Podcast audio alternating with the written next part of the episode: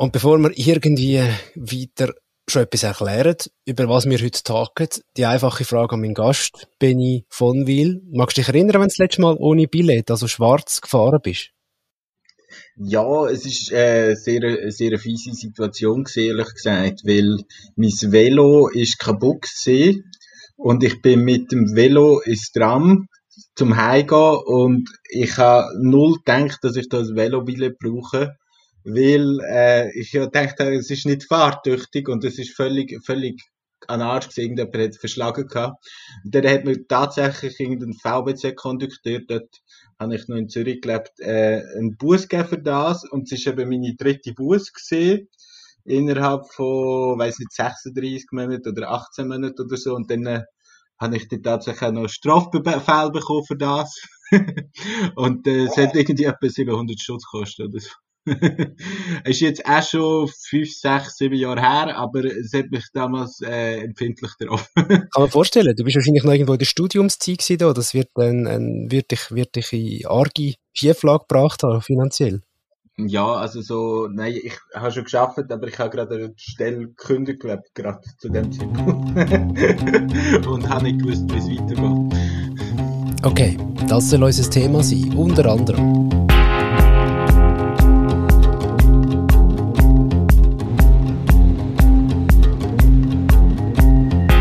Anfangen tut alles im Zug.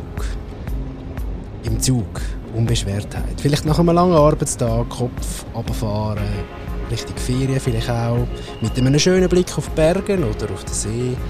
Dann heisst es... Billette bitte! Ist mir aber tatsächlich auch schon so passiert, ein paar Mal bin ich schwarz gefahren in meinem Leben. Hm, shame on me. Meistens dürfte ich behaupten, habe ich es nicht absichtlich gemacht, ich habe einfach vergessen, das Billett zu lösen. Ist euch vielleicht auch so gegangen? Mein Taggast das mal der Journalist, der Benny von Will. Und wir haben es schon ein bisschen angetönt. Es ist ihm auch schon so gegangen. Es geht um Büßt werden im Zug, Benny, und auch um die, die dann ins Gefängnis kommen wegen dem, weil sie eben die Buße nicht können zahlen können. Hast du dir selber schon mal überlegt, für eine Geldstrafe ins Gefängnis zu gehen? Ehrlich gesagt habe ich mir das auch schon überlegt, beziehungsweise, ja, ähm. Also nicht aus journalistischer Sicht, um deine Reportage darüber machen? wirklich, wirklich nicht, sondern ganz jung ist es so gesehen, dass ich bei einer illegalen Party dabei war und dann äh, quasi angezeigt wurde wegen Hausfriedensbruch.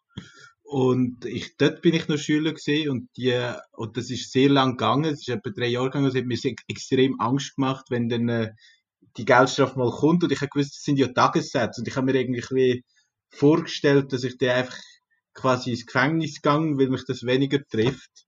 Aber das ist eben auch nicht so einfach gesehen. Also das haben sie dort nur wollen, dass man würde ins Gefängnis gehen, wenn man, äh, wenn man wirklich nicht kann zahlen. Aber ich glaube, ich habe ganz naive und, und jugendliche Vorstellungen gehabt von, äh, wie das wäre. Also wahrscheinlich ist es am Schluss besser gesehen, habe ich Zivildienst gemacht und äh, von dort her das zahlt. Dein Text geht unter anderem um die Cornelia Monteiro. Das ist natürlich nicht ihr richtiger Name. Wir müssen sicher nicht den ganzen Text durchbesprechen, aber dass die HörerInnen die Ausgangslage kennen. Die Cornelia Monteiro, die lebt von einer halben IV-Rente und will ihr Halbtags stornieren. Weil sie pendelt einfach weniger wegen Corona und so weiter. Was macht sie da genau? Also, sie, wie, wie ist da ihr Vorgehen? Kannst du das kurz erklären?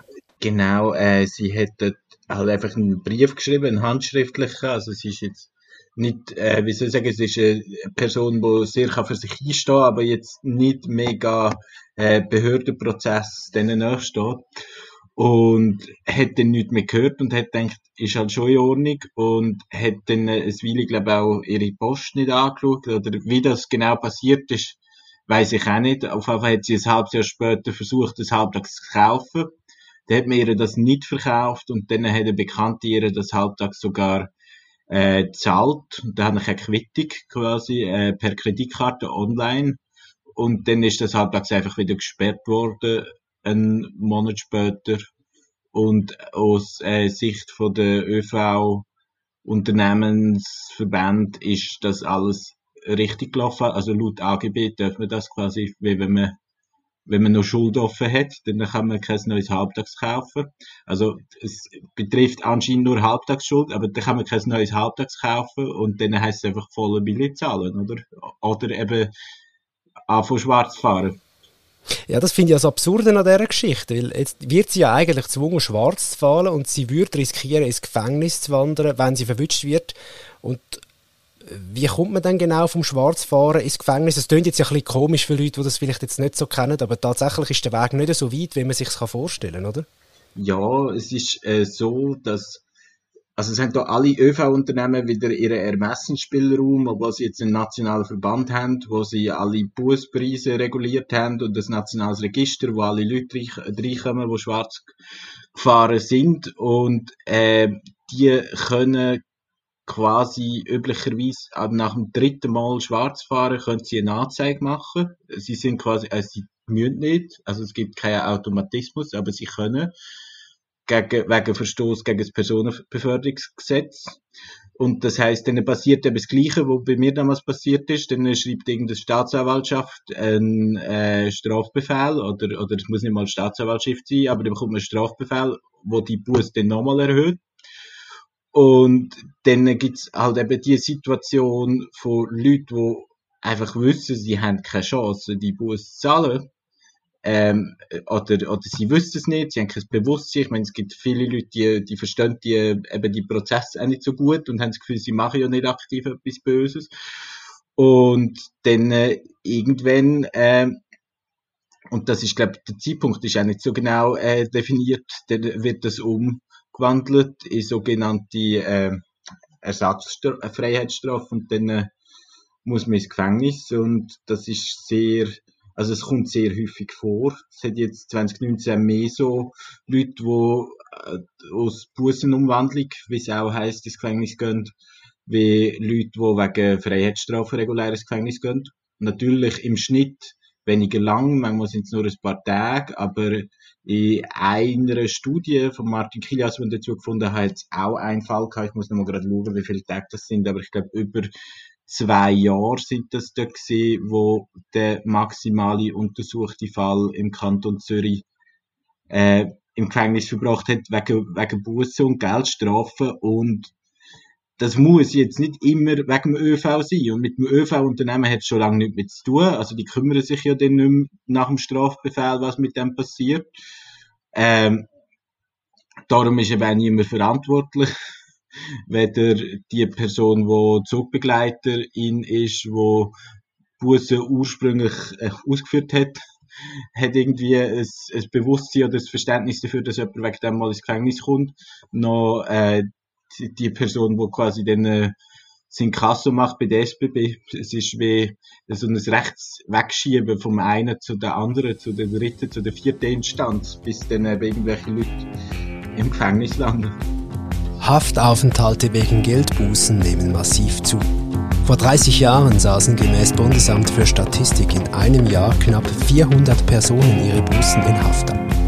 2019 gab es 3601 sogenannte Bußenumwandlungen.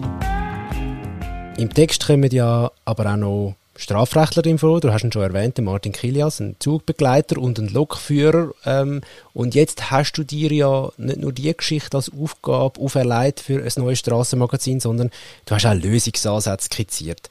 Sag mal kurz grundsätzlich, warum? Ich glaube, dass mit den Lösungsansätzen die Idee ist mir gekommen, weil eben, wenn ich jetzt schon versucht habe zusammenzufassen, gibt es nicht wirklich eine verantwortliche Instanz, wo, äh, wo wir jetzt können sagen, hey, du, du Buma, du Böhlimann, du bist verantwortlich, dass da äh, tausende Leute ins Gefängnis gehen, sondern äh, man hat wie ein ÖV, der ÖV ist quasi eine staatliche Aktiengesellschaft, oder nicht die ganze ÖV, die SBB ist eine staatliche Aktiengesellschaft, in den Kantonen ist etwas anders geregelt und die haben wie verschiedene Zielrichtlinien und nach denen richten sie sich unternehmerisch aus.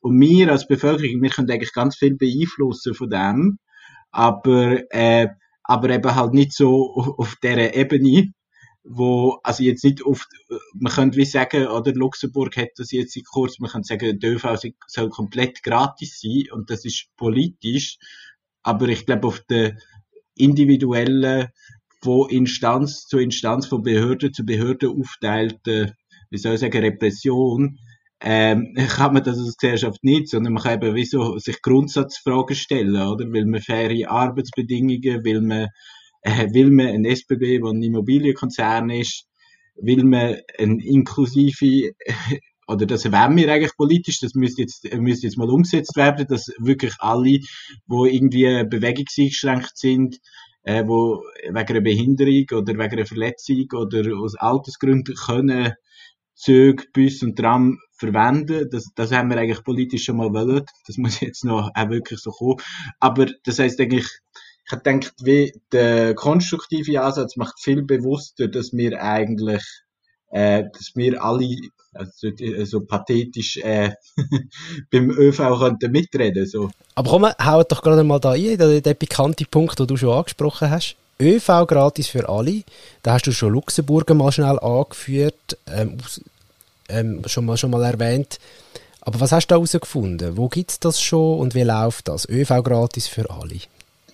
Jawohl, also ÖV gratis für alle gibt es äh, in vielen französischen Städten. Äh, sind es ist auch, es ist auch so etwas, das kommt jetzt gerade, kommt jetzt gerade so auf. Also ich habe das Gefühl, so in den letzten zwei, drei Jahren ist es, ähm, ist eben, oder drei, vier Jahre, haben nach und nach 35 mittlere und kleinere Städte in Frankreich und äh, Luxemburg, wo ja zwischen Frankreich und Deutschland liegt, das eingeführt aus der Überlegung heraus, also jetzt gar nicht nur aus sozialer Überlegung heraus, sondern aus der Überlegung heraus, wie, äh, wie kann man ähm, riesigen Staus begegnen, wie kann man vielleicht irgendwie Feinstaubausstoß begegnen. Sorry. Wie kann man einem Feinstaubausstoß begegnen in der Stadt? Wie kann man irgendwie wegkommen von, oder wie kann man Klimaziele, die man sich auferleitet, auch wirklich versuchen einzuhalten? Und äh, eben eine Möglichkeit wäre zu sagen, ÖV ist gratis, weil es steigert ja die Motivation, dass man da wirklich ÖV fährt. Weil jetzt beim Zug ist es so, dass wir sogar seit ähm, Fabi-Abstimmung, das ist vor etwa acht Jahren gesehen, zahlen wir ein Stück weit sogar den Ausbau vom ÖV mit, wenn wir ein Billett kaufen. Also ähm, es ist nicht, es ist jetzt nicht der größte Anteil vom Ausbau, aber es ist ja so, muss man sich vorstellen, wie wenn man, wie wenn man irgendwie wird den Straßenbau mitfinanzieren mit der Autobahnvignette. Es ist eben nicht so, dass man das macht. Und beim ÖV macht man das ein bisschen so und als Gesellschaft könnte man sich wie sagen, man wird das komplett umdrehen man will irgendwie einen ÖV, der praktisch nichts mehr kostet, damit die Leute viel mehr nutzen. Das könnte, könnte etwas sein, wo man sich äh, als Gesellschaft sagt, findet man sinnvoll aus eben sozialen Überlegungen. Also, wie die Protagonistinnen in dem Text, unter anderem eben der Bruce Waldhof, der auch nicht so heisst, der tatsächlich im Gefängnis war wegen ÖV-Bussen, die würden davon profitieren, aber vielleicht eben auch ich wohne da gerade in der Innenstadt, ähm, vielleicht auch das städtische Stadtleben, wo teilweise völlig über, überlastet ist. In normalen Jahren macht die SBB 110 Millionen Gewinne. Am lukrativsten ist ihr Immobiliengeschäft. Viele ihrer früheren Betriebsflächen werden nicht mehr gebraucht, zum Beispiel das Gebiet um den Zürcher Hauptbahnhof. Dort hat die SBB vor 100 Jahren städtisches Land enteignet und verdient damit nun viel Geld. Das ist immer wieder ein Thema. Der SBB verdient Geld mit Immobilien. Da sagst du, warum soll das so sein? In dem Fall Lösung, äh, der SBB müsste eigentlich die Immobilien abstoßen, oder was hast du dir gedacht? Hm, ich weiß jetzt auch nicht. Also klar, es ist immer das Problem, wenn man schon nicht plötzlich wie sagt Lösungsansätze dann äh, dann äh, hat man nachher wie das Gefühl, dass man, dass man plötzlich äh, eben ist man in so einer Politikersituation und ja, das stimmt, ja. ich erwarte jetzt auch nicht die, Abschluss, die Abschlusslösung von dir, ehrlich gesagt, wirklich nicht. Ich erwarte nicht die grösste, die grösste Lösungskizze von der Menschheit oder so. Aber, nur gedacht, also, ich, ich, ich diskutiere es mit dir. Ja, ähm, nein, ich, also ich finde es ehrlich gesagt schon relativ absurd, dass man dann sagen wir so, es kann ja sein, dass ein SBB Immobilie hat und das, aber dass es, dass man halt in einem System lebt und das hängt sicher mit Pensionskassen und allem zusammen, ähm, wo man, wo man die, die Immobilie von der, eben am Schluss von einem Staatsunternehmen ähm, noch irgendwie gewinnbringend verwendet, das, das erscheint mir jetzt schon relativ absurd, ob, ob jetzt SBB die alle muss abstoßen, das ja, eben, also das überlasse ich dir gerne, weil Leute, die wirklich so proaktiv äh, Politik machen. Aber was ich noch gedacht habe, was, was wirklich fehlt im Text, und es ist mir irgendwie gestern, glaube ich, gestern, nein, nein, am Freitag bin ich in, in den Zug eingestiegen und, und habe gedacht, shit, man, der Klassiker wäre ja eigentlich die erste Klasse abschaffen. Stimmt, das fehlt im Text. Das wäre ja, eigentlich, das wäre, ist ja, eben, ist auch äh, ein Finanzierungsthema. Also ist natürlich auch so, dass man mit der ersten Klasse sicher viel mehr Geld verdient. Aber ist ein riesiges Kapazitätsproblem, wenn sich die Leute in der zweiten Klasse irgendwie zusammendrängeln und, ähm, und in der ersten Klasse, äh, ja, ist äh, gerne in der Lehre, Wüste Gobi, quasi, ähm, ich meine, wir, wir hätten jetzt auch nicht so den Zwang, ich, ich weiß es nicht, also nicht ausgerechnet, aber man hat nicht den gleichen Zwang, die Infrastruktur vom, vom ÖV auszubauen, wenn, wenn es jetzt einfach keine erste Klasse gäbe. Das wäre in dem Sinne noch die Idee Nummer 10, wo auch der ganze Text ein runtergemacht hat, wenn die auch noch vorkommen. Das habe ich tatsächlich mal erlebt vor einiger Zeit mit einer Kollegin beruflich in Luzern gewesen. und dann auf dem, mit dem Zug auf Zürich ist es so gewesen, dass sie auf einmal, wo wir so den Perron entlang laufen, am Zug, und wenn die einsteigen und uns natürlich nach einer zweiten Klasse umschauen, bleibt sie vor einem Erstklasswagen stehen und sagt, ah, schau mal, den haben sie jetzt äh, quasi wie umgelabelt. Das ist zwar eine mhm. Erstklasse, aber der ist jetzt der Zweitklasse. Und dann hat es ja. mal wahnsinnig viel mehr Platz für alle und es muss sich niemand irgendwie auf den Füßen rumstehen. Ich habe es wahnsinnig super gefunden. Natürlich ist es auch ein bisschen bequemer in der Erstklasse, aber äh, es ist tatsächlich äh, sehr, sehr, äh, ich habe gefunden, das ist eigentlich sehr gute, gute Entscheidung gewesen, dort mal. Das müsste es mehr geben. Als Zugfahrer. Letzte Frage. Die Lösungen könnten ja einiges kosten. Vielleicht einfach auch die Öffentlichkeit, die Allgemeinheit. Einfach gefragt, wenn wir uns das vielleicht einfach auch mehr kosten lassen, dass der ÖV vielleicht einfach allgemein mehr und besser kann genutzt werden oder vielleicht so ein allgemeines Gut ähm, kann werden für alle. Also klar, eben die Lösungen würden wahrscheinlich schon mehr kosten. Es ist jetzt wie so, in, in Zürich gibt es jetzt die Initiative von der JUSO, dass der ÖV gratis werden und das hat man jetzt ausgerechnet, oder das hat der Stadtrat ausgerechnet, dass das etwa 300 Millionen mehr wird kosten im Jahr. Das ist wirklich viel Geld. Äh, auch die JUSO sagt, dass es mehrere hundert Millionen wird kosten. Die Frage ist natürlich, wer, wer zahlt die mehrere hundert Millionen Franken? Und jetzt zum Beispiel in Frankreich so einzelne Städte, wo das eingeführt haben. Ich glaube, die Stadt Aubagne, wenn ich es richtig kann sagen, trotz meinem scheppernden Französisch, ähm, haben, haben da dabei zum Beispiel auch eine Art Pendlersteuer oder eine Pendlerinnensteuer gesetzt. Dass man, dass nämlich die, dass es jetzt nicht irgendwie einfach verteilt wird an die sogenannten SteuerzahlerInnen, sondern dass man wie sagt, hey, schau, das und das Unternehmen, ihr habt wie, ähm, da arbeiten 15 Leute und die 15 Leute, die kommen von überall her, die belastet ja auch, oder? Ich, eben, ich, ich, bin, ich bin so hemdsärmlich so als Innenstadtbewohner, also gerade jetzt so in der Pandemie belastet mich ja quasi auch, wenn, äh, wenn da alle aus ihren Einfamilienhäusern herströmen. Und, ähm, und eben in der Stadt hat man gesagt, okay, das, es gibt eine Art Pendlerinnensteuer und mit der Pendlerinnensteuer, die nur die Unternehmen müssen zahlen, äh, finanziert man den gratis ÖV. Und das wäre ja zum Beispiel auch da könnte man ja auch dann äh, eben kombinieren mit, mit so Homeoffice-Überlegungen oder so, dass, dass man dort sagt, wo, wo es heisst, man muss vor Ort sein, dann kostet das halt ein Prozentli oder so. Ich weiß nicht genau, wie hoch das ist. Es ist einmal, eben, ich glaube, es ist finanzierbar, wenn man das will.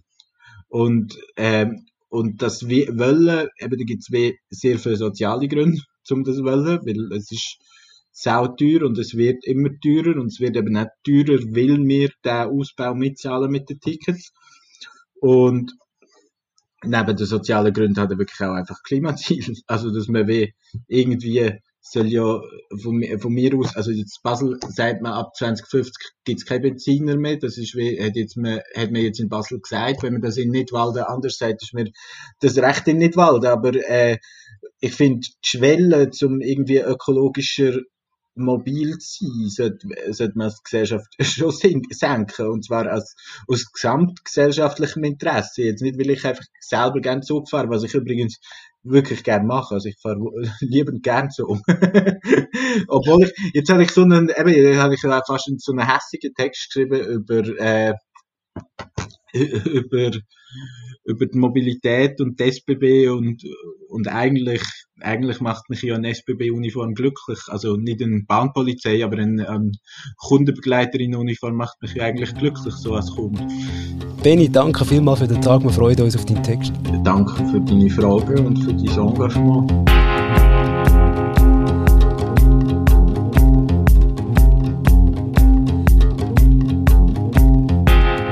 Über Zug fahren, über Schulden, die daraus können entstehen und letztendlich eben über den Text, den der Benny von Will geschrieben hat, mit dem Titel Fahrt ins Gefängnis. Dazu an, wie auch schon ein bisschen angetönt, seine Lösungsansätze, wie es vielleicht anders könnte laufen oder was man einmal müsste diskutieren, wenn es um den ÖV in der Schweiz geht. Das lesen ihr ab dem Freitag das lesen ihr ab dem Freitag, am 7. Mai. Ich wünsche viel Spaß beim Lesen und danke vielmals fürs Zuhören. Bis zum nächsten Mal. Am Mikrofon ist das mal für euch Simon Bergins. Tschüss zusammen.